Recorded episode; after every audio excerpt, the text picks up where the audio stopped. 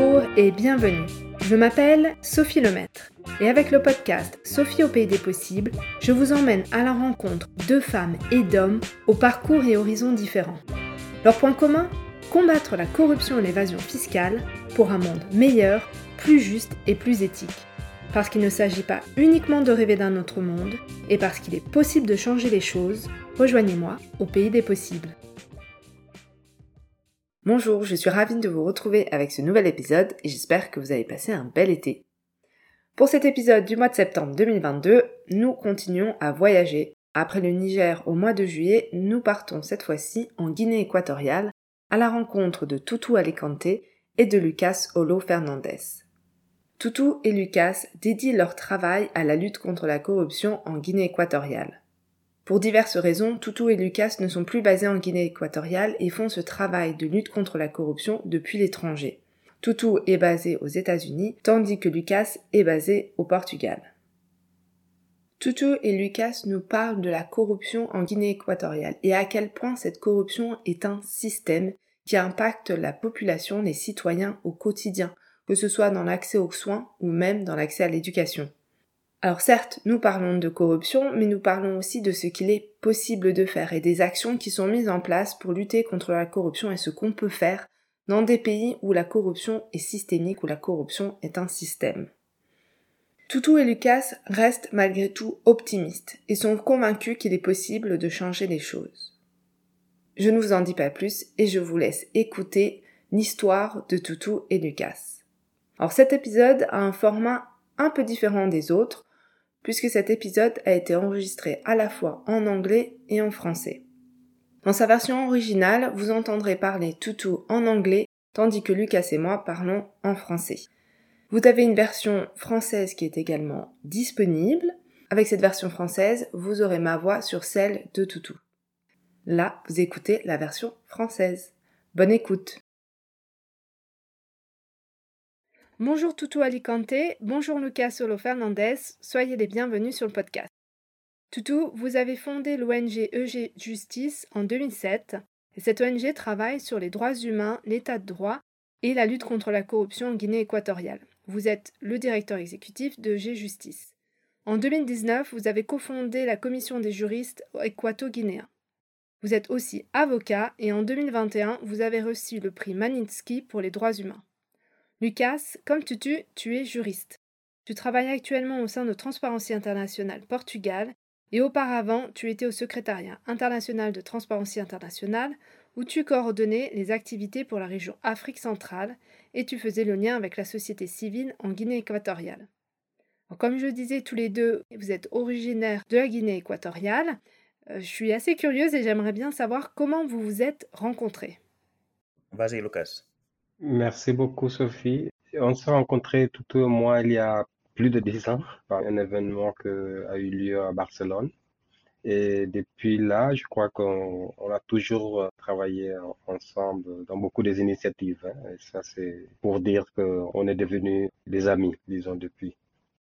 Euh, super. Et du coup, j'ai mentionné déjà la Guinée équatoriale. Vous êtes tous les deux originaires de la Guinée équatoriale. Est-ce que vous pourriez nous présenter brièvement votre pays pour ceux qui ne connaîtraient pas du tout la Guinée équatoriale? Bon, la Guinée équatoriale, c'est un petit pays qui est situé en Afrique centrale, disons, entre le Cameroun et le Gabon. Mais le pays a aussi des îles qui font part du pays, comme l'île de l'Anobon, là où Tutu est originaire et l'île de Bioko où se trouve la capitale. C'est un pays qui a eu l'indépendance en 1968 et depuis ces années-là, il y a eu, disons, deux présidents seulement qui ont été à la tête du pays. Et ça montre déjà le fait que la politique dans ce pays se trouve dans une situation de stagnation, si on pourrait le dire comme ça. Et puis, en général, la population, c'est de moins de 2 millions d'habitants, 1 million 200 000 environ. Et la plupart des gens qui habitent dans ce petit pays se trouvent toujours dans une situation de pauvreté, même si le pays a des ressources naturelles comme le pétrole qui pourraient être suffisants pour avoir une vie à un meilleur niveau que celui qu'on a.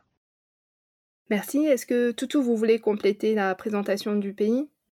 Bien sûr, Sophie. Tout d'abord, je m'excuse avec l'auditoire, avec ceux qui nous écoutent, pour ne pas parler en français, parce que ce qui est vrai, c'est que je m'exprime beaucoup mieux en anglais. Donc, je te remercie pour me donner l'opportunité de parler en anglais. So, yes, Sophie. Tout ce que Lucas a dit est vrai. Mais pour ceux qui ne connaissent pas la Guinée équatoriale, vous devez savoir qu'il s'agit d'une nation coquille. Vous devez imaginer que c'est un pays qui a tous les attributs d'une nation un pouvoir exécutif, un pouvoir judiciaire, mais ce n'est que de l'apparence. Nous n'avons pas, et nous n'avons pas eu depuis l'indépendance, un pays digne d'être mentionné en tant que pays à cause de la corruption, qui est la question dont nous allons discuter aujourd'hui. Il est donc important que les gens comprennent ce qu'est la Guinée équatoriale, un pays qui est considéré par certains comme un État en faillite, même si je ne suis pas certain que nous en sommes là. Nous n'avons pas d'institution digne de ce nom. Merci beaucoup. Avant qu'on continue à parler de la Guinée équatoriale et des problématiques qu'on rencontre dans le pays, est-ce que, euh, Tutu, vous pourriez nous en dire plus Mhm. sur ce qui vous a amené à créer EG Justice? Yes, I grew up in Equatorial Guinea. Oui, je suis né et j'ai grandi en Guinée équatoriale, tout comme Lucas. Et dès mon plus jeune âge, j'ai été témoin de beaucoup d'injustices, de beaucoup de brutalité, de violence des droits de l'homme. Je vivais très près de la zone présidentielle. C'est un endroit où il y a beaucoup de militaires. La présence des militaires qui maltraitaient les gens était quelque chose que j'ai connu très jeune. J'ai eu la chance d'avoir des parents qui ont eu une influence positive sur moi. J'ai été élevé avec l'idée qu'il était important de lutter contre ce genre d'injustice. Mon père était charpentier, ma mère était infirmière. Dès mon plus jeune âge, ils m'ont inculqué la valeur de l'honnêteté, la valeur du travail acharné. C'est parce que j'ai grandi dans un endroit où les injustices et la guerre étaient omniprésentes. C'est à cause de cela que je me suis demandé ce que je pouvais faire pour aider mon pays. Au début, j'étais dans un séminaire, étudié pour devenir un prêtre catholique. Ce n'était pas une réussite. Au final, je suis partie aux États-Unis en pensant que j'allais d'abord étudier le journalisme pour écrire sur la situation de mon pays. Mais comme c'était au moment, au début des années 90, où l'on a découvert du pétrole en Guinée équatoriale, j'ai rapidement réalisé à quel point le pétrole et l'économie pétrolière allaient être intimement liés à la politique et à tout ce qui se passait dans mon pays. C'est à ce moment-là que j'ai décidé d'étudier le droit et de trouver comment, au milieu de tout ce qui allait se passer grâce à ou à cause de cette manne pétrolière, nous pourrions instaurer un état de droit. Très vite, il était clair que c'était l'état des hommes qui gouvernait en Guinée équatoriale et non l'état de droit. Je dirais même l'état d'un seul homme, Obiang, le président qui est d'ailleurs toujours en place.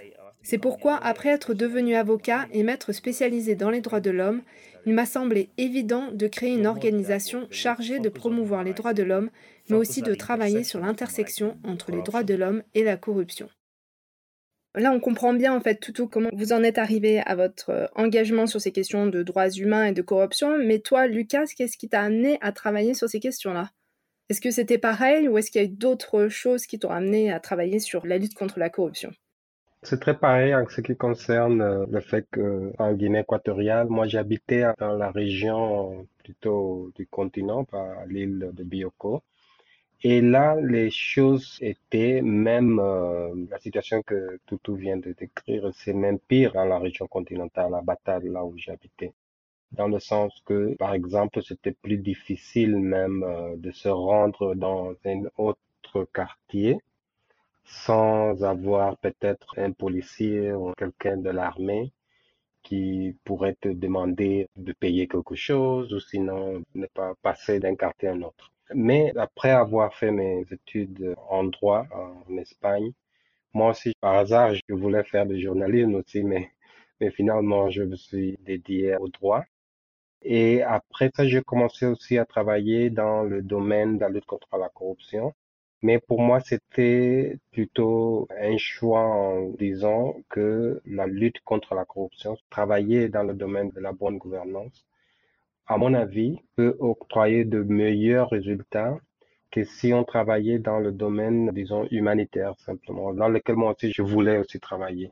Mais je croyais que travailler dans simplement l'aide aux autres, mais sans essayer de trouver des solutions pour les problèmes d'une manière structurelle qu'il y avait dans les pays en général, pas seulement en Guinée équatoriale, je trouvais plus utile de travailler dans le domaine de la lutte contre la corruption.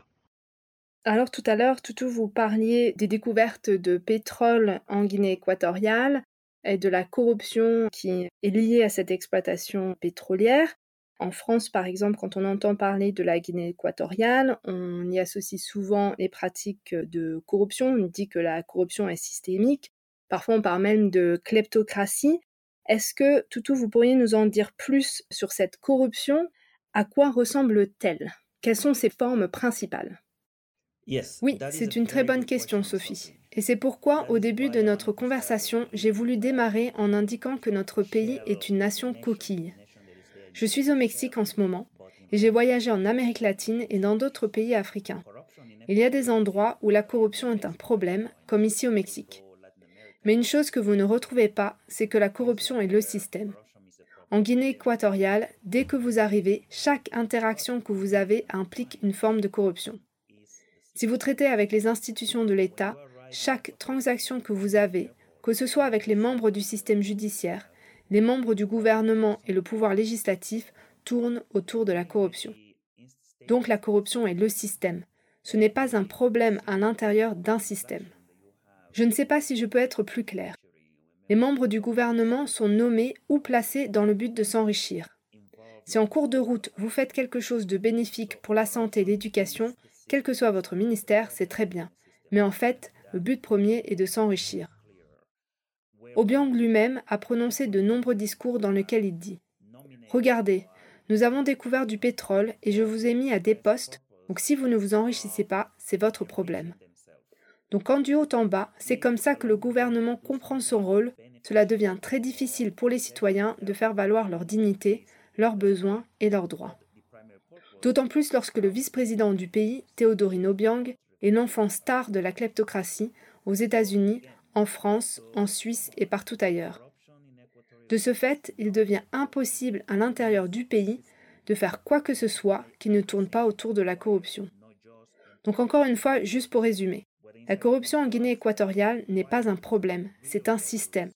Et c'est pourquoi pour s'y attaquer, il ne faut pas uniquement mettre en place des actions contre la corruption, que ce soit à l'intérieur du pays ou à l'extérieur, mais on doit trouver un moyen d'instaurer la démocratie en Guinée équatoriale ainsi que l'état de droit.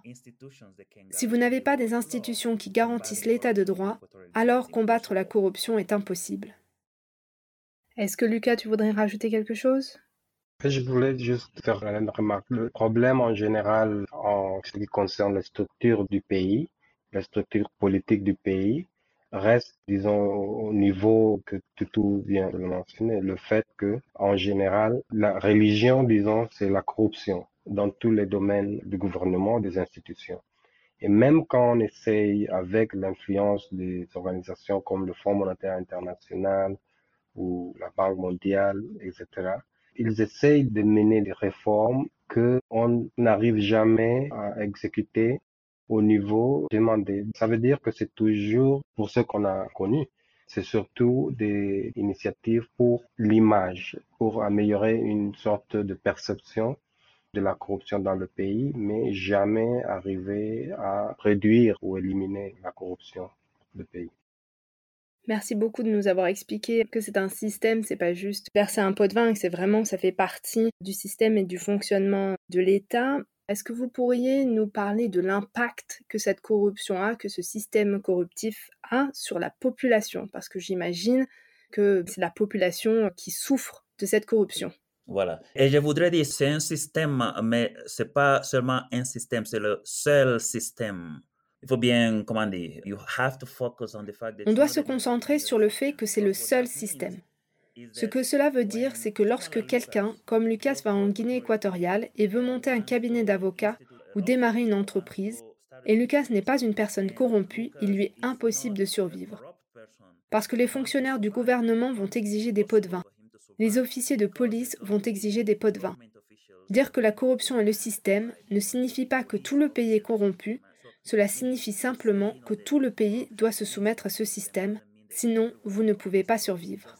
Quel est l'impact de la corruption? Je pense que beaucoup de gens qui nous écoutent, lorsque l'on parle de corruption, ils pensent Oh, nous parlons de yachts, de jets privés, des souvenirs de Michael Jackson.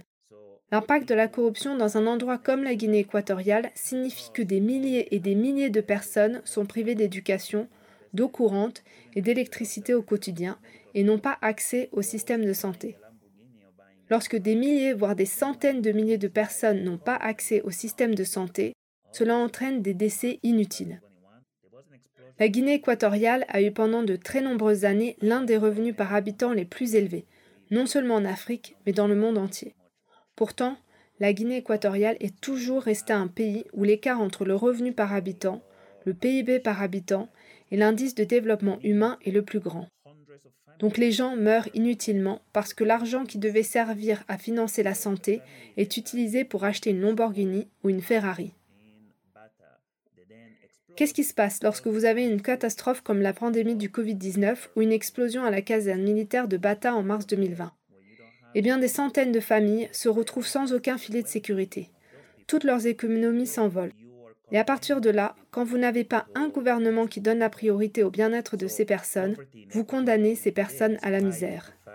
Ainsi, la pauvreté en Guinée équatoriale aujourd'hui, malgré le fait que nous produisons du pétrole depuis trois décennies, est visible partout. C'est assez dramatique, on voit bien que la corruption tue. Alors dans l'imaginaire, effectivement, ça peut être les yachts, les maisons, etc. Mais c'est aussi, on se dit, ah, mais la corruption ne fait pas de victimes, contrairement yeah, peut-être... cette victime, c'est pas quelqu'un d'ailleurs. In my case, Dans mon cas, c'est mon père. Mon père va à l'hôpital, il n'y a pas de machine à dialyse et il meurt. C'est ma sœur qui va à l'hôpital pour accoucher et elle fait une hémorragie parce qu'il n'y a pas de médecin et pas d'électricité. Donc quand on parle de victimes, on ne parle pas d'inconnus. La Guinée équatoriale est un petit pays. C'est environ un million d'habitants. Avec ce nombre de personnes, on ne parle pas de victimes inconnues. Quand vous allez en Guinée équatoriale, à Malabo ou à Bata, aujourd'hui, et que vous parlez aux gens, vous réalisez que chaque personne connaît quelqu'un qui est mort du Covid ou qui est mort inutilement. Alors, où va l'argent? Nous ne le savons pas. En revanche, une des choses que nous savons maintenant, suite à l'accord conclu entre Théodore Obiang et les US, qui a permis la saisie de ces biens aux US, c'est que 20 millions de dollars ont été donnés au programme des Nations Unies pour le développement en Guinée équatoriale pour fournir des vaccins contre le Covid aux gens. J'ai passé la semaine dernière à appeler les gens pour savoir si quelqu'un avait reçu un vaccin. Personne n'a pu confirmer que les vaccins sont venus du PNUD. Vous voyez, ce sont les problèmes auxquels nous sommes confrontés. Nous savons qu'il y a des financements pour différentes choses, on sait que de nombreux pays ont fait des dons pour les victimes de l'explosion qui a eu lieu en 2020, et pourtant, les gens sont toujours dans les rues, les gens vivent toujours dans la pauvreté. Et ces gens que nous connaissons, des personnes que moi-même, Lucas et tous les activistes qui dénoncent la corruption, nous connaissons par leur prénom. Lucas Oui, je voulais juste ajouter que ce que se passe en général dans le pays, c'est il y a un système d'apartheid économique ça veut dire que on génère des structures. Par exemple, il y a peut-être euh, quelqu'un qui va pouvoir vous dire, oui, j'ai mon fils dans une école qui est très bien, qui a toutes les facilités possibles. Mais en même temps, ça, c'est juste pour l'élite, disons, du pays, mais pas pour la population générale. Ça, c'est clair quand on voit des situations dans lesquelles les gens meurent toujours par des causes euh, qui ne sont pas normales dans d'autres pays. La plupart des écoliers, des étudiants dans les écoles n'ont pas accès à des latrines, un endroit qui est basique pour n'importe qui dans une école. Ça veut dire en même temps qu'ils n'ont pas d'accès à l'eau courante. On parle même pas de l'eau potable. Ça donne, disons, un résultat qui mène aux étudiants à ne pas pouvoir finir les études, ne pas avoir une éducation de qualité, ne pas avoir d'accès à des nouvelles technologies que tout le monde peut avoir dans le reste du monde. Mais je dis toujours, c'est fait d'une manière délibérée de créer des systèmes d'apartheid économique. Ça veut dire que peut-être quelqu'un aura ses options et ce sont les mêmes qui auront l'option de sortir du pays, à un moment donné, euh, faire ses études ou faire euh, leur vie ailleurs. Mais la plupart de la population reste dans la pauvreté. Can I add something to what Lucas just said? So you realize Vous réalisez qu'il y a ce système d'apartheid économique qui existe dans le pays. Et pourtant, si Obiang et au-delà les membres de notre gouvernement n'investissent pas dans l'éducation, quand vous allez au Bénin, il y a un institut polytechnique financé par Obiang. Quand vous allez à l'UNESCO, il y a un prix qui a été mis en place là-bas pour lequel Obiang a donné 3 millions de dollars. Quand Katrina est arrivée aux États-Unis, ou quand il y a n'importe quelle catastrophe naturelle, que ce soit à Haïti ou en Chine, le gouvernement de la Guinée équatoriale donne de l'argent à ces pays. Donc on finit par se demander, pourquoi n'avons-nous pas d'eau potable ou d'hôpitaux alors que notre gouvernement utilise l'argent de l'État pour financer des choses ailleurs? Pour par exemple construire une maison internationale à Accra, au Ghana. Vous commencez alors à réaliser que ce sont des gens qui ne veulent pas investir dans le pays, mais qu'ils veulent créer une image montrant au monde que ce sont de grands panafricains et qu'ils sont des leaders bienveillants. Donc cette incohérence, vous savez, est une incohérence que plus tard dans le monde le Fonds monétaire international et d'autres personnes regardent et commencent à penser. Oh, voici un gouvernement légitime. Alors que quand vous regardez la réalité, le pays est un désastre complet. C'est incroyable, je ne savais pas du tout ça. C'est assez fou de se dire qu'il y a tous ces investissements à l'étranger pour l'ouragan Katrina, par exemple, et qu'il n'y a pas le même investissement dans le pays. C'est incroyable. On parlait d'image et de dorer son image à l'étranger, mais je voudrais aussi qu'on parle des détournements étrangers, notamment de l'affaire des biens mal mais je reviendrai dessus dans un instant. Avant qu'on parle de ça, je voudrais qu'on parle aussi des risques encourus lorsqu'on travaille sur ces sujets de corruption en Guinée équatoriale. La Guinée équatoriale est quand même connue pour sa répression des voix dissidentes, notamment des défenseurs des droits humains. Et vous-même, vous avez vécu euh, ces pressions, me semble-t-il. Toutou, j'ai lu que pendant longtemps, vous avez dû utiliser des pseudonymes pour vous protéger. Est-ce que vous pourriez tous les deux nous parler de la situation actuelle quand on travaille dans le domaine de la lutte contre la corruption? Qu'est-ce qu'on risque? Quelles sont les menaces qu'on peut subir? Et aussi, j'imagine, quel est l'impact sur votre famille? Je veux commencer à l'exemple le plus facile que je pourrais partager dans ce moment-là. Toutou et moi, on connaît parfaitement euh, Alfredo Kenver. C'est un activiste en Guinée équatoriale, qui était en Guinée équatoriale, qui est maintenant en exil, puisqu'il faisait un travail de demander des réformes ou le respect des droits humains dans le pays. Et ça, c'est un exemple de quelqu'un qui est professeur à l'université, qui a une capacité pour contribuer au développement du pays mais il ne peut pas exercer son travail puisque on l'attaque, on lui avait tabassé, mis en prison irrégulièrement, lui et un collègue à lui de son organisation. Et Alfredo Kenve ne fait que travailler dans le EITI, l'initiative de industries extractives, où est demander une amélioration de la situation des droits humains dans le pays. Notre exemple, un collègue à nous, Dr. Wenceslao Mansogo, il est décédé il y a quelques semaines ici en France. Il est décédé? bon, il habitait en Guinée équatoriale. C'est quelqu'un qui a une formation comme médecin en France et qui avait tous les, disons, capacités pour mener un travail d'aide à la population de son pays. Mais puisqu'il était, disons, un membre de l'opposition, il ne pouvait pas, on ne lui laissait pas travailler en paix, pour le dire comme ça. Il a été arrêté, on lui avait mis en prison pendant près d'un an.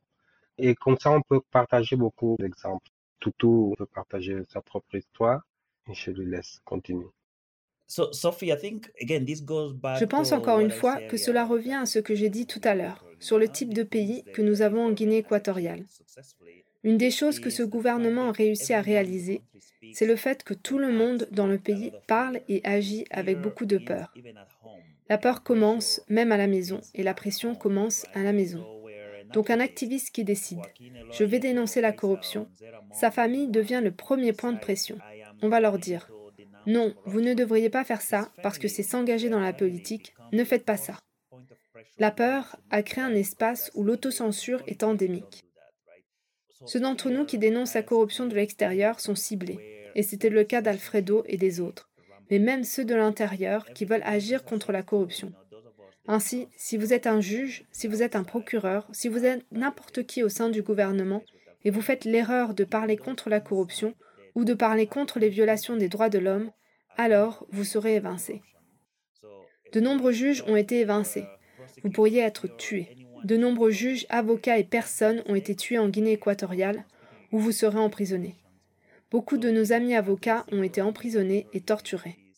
Donc vous savez, S'attaquer à la corruption en Guinée équatoriale est une entreprise sérieuse et le gouvernement va s'en prendre à vous, même si vous travaillez pour ce gouvernement. Dans le cas de quelqu'un comme moi, oui, j'ai dû utiliser un pseudonyme et tout ça. Mais c'était plus pour protéger ma famille, parce que je sais que ma famille vit en Guinée équatoriale. Ils vont s'en prendre à eux. Heureusement pour moi, je vivais à l'extérieur du pays et j'ai reçu suffisamment de menaces du gouvernement pour savoir que je ne peux pas rentrer au pays. Il y a eu des annonces diffusées à la télé par le président lui-même, des attaques sur Twitter par le vice-président. Il était évident que j'étais ciblée. Mais ce n'est pas ma plus grande préoccupation. Ma plus grande préoccupation est que les gens restés au pays aient un espace pour exprimer leur désaccord. Même les membres de l'opposition ne peuvent pas organiser une manifestation, un rassemblement, aller dans la rue et dire quoi que ce soit contre les violations des droits de l'homme, contre la corruption ou n'importe quoi d'autre. C'est donc le risque que nous prenons en créant une société dans laquelle la liberté de parole, la liberté de réunion, la liberté d'association sont complètement inexistantes parce que le gouvernement ne veut pas être défié. Mais justement, face à toutes ces menaces, toutes ces pressions, la difficulté de changer les choses, qu'est-ce qui fait que vous restez engagé et que vous continuez à vous battre face à cette euh, adversité? Comme disait Mandela, ça semble toujours impossible jusqu'à ce que ce soit fait. La Guinée équatoriale, malgré tout ce que je vous ai dit, n'est pas le pire pays du monde. La Guinée équatoriale a encore beaucoup de gens forts et courageux, beaucoup de jeunes. Et une partie de ce que nous devons faire est de trouver un moyen de changer la mentalité des gens et de les aider à comprendre que changer la Guinée équatoriale est à notre portée. Il y a eu des gouvernements répressifs en Amérique latine, en Europe et partout ailleurs, et les gens ont fini par trouver des moyens de se débarrasser de ces gouvernements. Donc, nous pouvons le faire. Je pense qu'il suffit d'atteindre suffisamment de jeunes, de les aider à perdre cette peur. Actuellement, dans l'île d'où je viens, il y a un mouvement de jeunes, ils disent. Nous préférons être notre propre pays, et la répression a commencé. La répression a commencé contre eux, contre tout le monde. Mais les gens ont tellement peur qu'à Bata et ailleurs, ils descendent encore dans la rue pour dire qu'ils aiment ce gouvernement et que c'est notre gouvernement, qu'ils n'ont aucune plainte, etc. Nous devons donc perdre cette peur, mais je me demande s'il ne faudrait pas arriver à ce point où les gens se disent je préférerais ne pas vivre, je préférerais mourir, plutôt que de vivre dans le genre de régime kleptocratique qu'Obiang et son fils ont mis en place. Je suis une personne positive, je suis une personne optimiste et je regarde des gens comme Alfredo Okenve et d'autres qui vivent dans le pays, nos collègues Maria Rezus et ces gars qui n'abandonnent pas et je ne peux pas abandonner. Je vis une vie privilégiée aux États-Unis où je réside. Je n'ai aucune excuse pour ne pas m'engager pleinement dans le changement de la Guinée équatoriale quand on voit les souffrances que certains doivent endurer jour après jour. Et l'autre chose qui me permet de continuer à me battre, c'est le fait que tous mes neveux et nièces vivent en Guinée équatoriale. Tant que je crois qu'il y a quelque chose que je peux faire pour m'assurer que ces enfants ont de meilleures opportunités en termes d'éducation, de santé, d'eau courante et toutes ces bonnes choses que nous savons que nous pouvons donner à ces gens dans le pays avec les ressources que nous avons encore, je ne vais pas abandonner. C'est un très beau message, merci. En plus, ce podcast s'appelle Sophie au pays des possibles. Donc c'est tout à fait ça, rester optimiste et continuer parce que c'est possible de changer les choses. Lucas? Comme tu le disais, il y a beaucoup de gens qui ont décidé de mener cet engagement, mener cette lutte et ce serait dommage de ne pas avoir l'appui de ceux comme nous qui pourraient aider à que les demandes qui sortent de l'intérieur du pays soient écoutées ailleurs dans le pays, mais aussi au niveau des institutions ou des leadership du pays. Puisque pour finir, je dirais que pour moi, la Guinée équatoriale, c'est la différence avec des autres pays, c'est que c'est l'un des pays les plus faciles à améliorer la situation. C'est tellement facile puisqu'il y a une population de moins de 1 million 200 000 personnes. C'est une petite ville au Nigeria ou au Cameroun et avec des ressources qui sont presque au niveau des pays européens. Donc, je trouve presque ridicule que quelqu'un n'essayerait pas de trouver une solution à la situation qui est celle de la plupart des habitants du pays. Merci beaucoup pour ces beaux messages. Ça permettra peut-être à des personnes qui pourraient être un petit peu déprimées, se dire ah non, on peut rien faire, de dire mais non, on peut toujours continuer et changer les choses. D'ailleurs, ça me permet de faire le pont avec l'affaire des biens mal acquis, puisqu'on a une victoire euh, avec la condamnation définitive qui a été prononcée en juillet 2021 en France contre Théodorine Obiang. Ça ouvre la voie à la restitution d'un patrimoine qui a été confisqué et qui est estimé à une valeur de 150 millions d'euros, donc ce n'est pas rien quand même. En quoi ce type de dossier d'affaires est utile et, à votre avis, pourrait permettre de changer les choses? Avant that we d'aborder cette question, je pense qu'il y en a une autre dont nous n'avons pas parlé et qui est importante lorsque l'on parle de corruption. J'ai essayé de dépeindre l'image d'un État qui est kleptocratique dans toutes ses facettes. Cependant, ces régimes kleptocratiques ne survivent pas sans l'aide directe des pays de l'Occident. Une aide directe, pas nécessairement du gouvernement, mais d'autres institutions. Lucas a fait allusion au prêt que le FMI, le Fonds monétaire international et des institutions comme la Banque mondiale accordent à des pays comme la Guinée équatoriale. Nous parlons par exemple d'un prêt de that 283 millions de dollars approuvé par le FMI pour la Guinée équatoriale. C'est une question importante à garder à l'esprit en termes de comment et qui facilite la corruption. L'autre question est la suivante. Lorsque Théodorine vient en France et achète un manoir sur l'avenue Foch, des voitures, des yachts, il ne connaît pas le droit en France, il n'est pas avocat, il n'est pas banquier, il n'est pas comptable. Il a besoin d'agents immobiliers.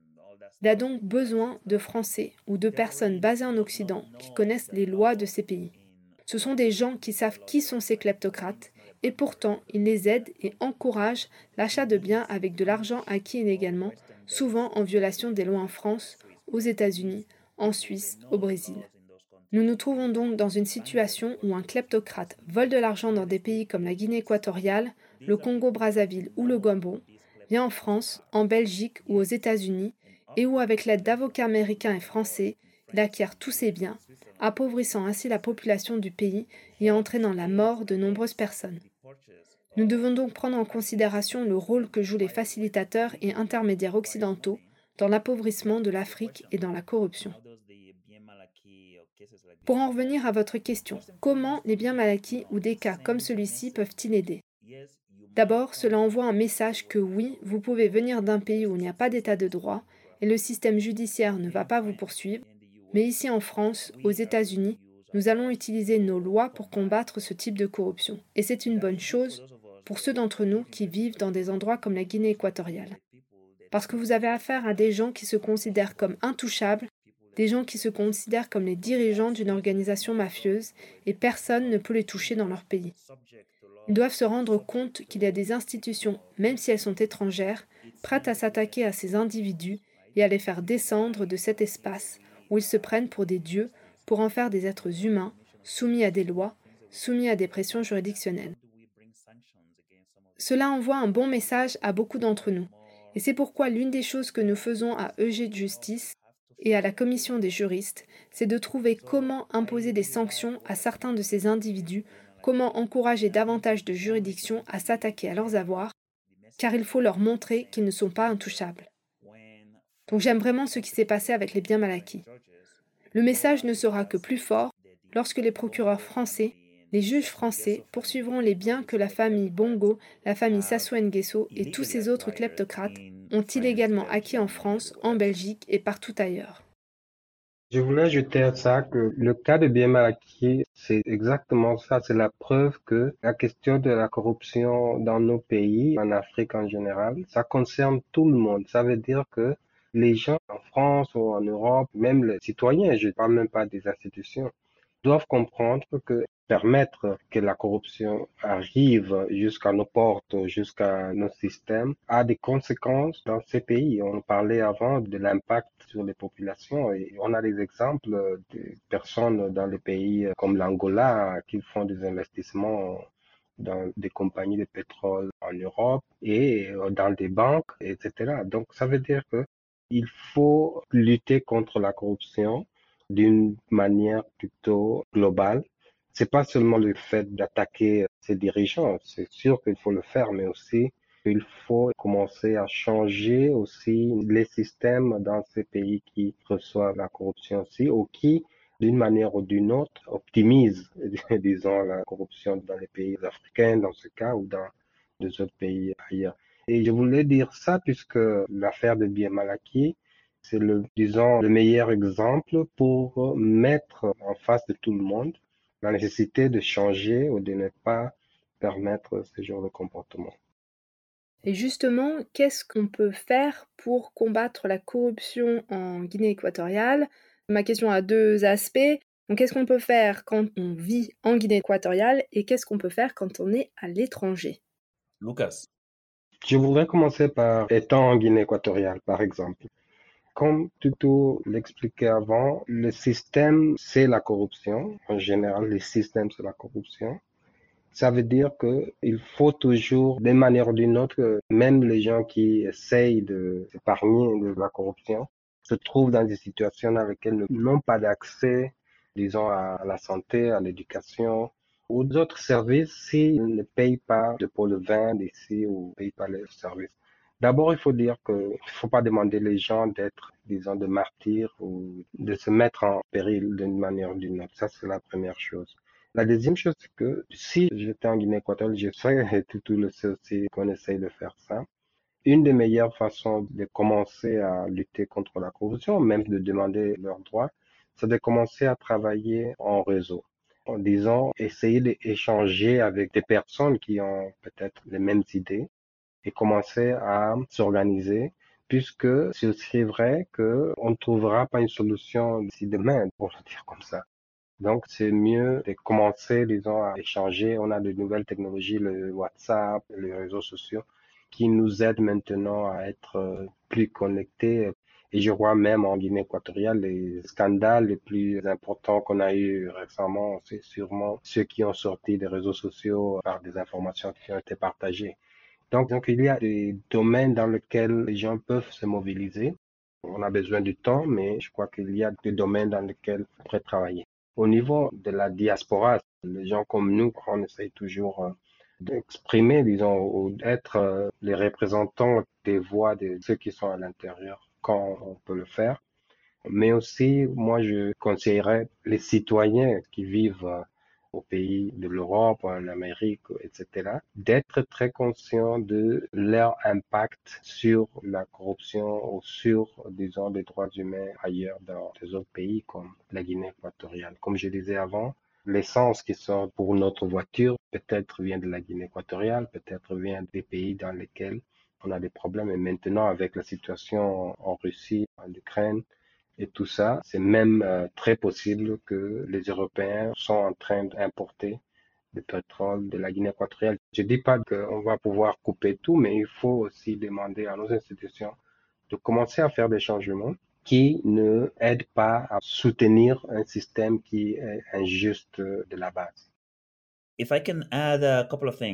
Si je peux ajouter deux ou trois choses, je pense qu'il est important que les jeunes réalisent qu'il y a un grand rôle il y a un vide ici et il y a un vide qui peut être rempli par les jeunes.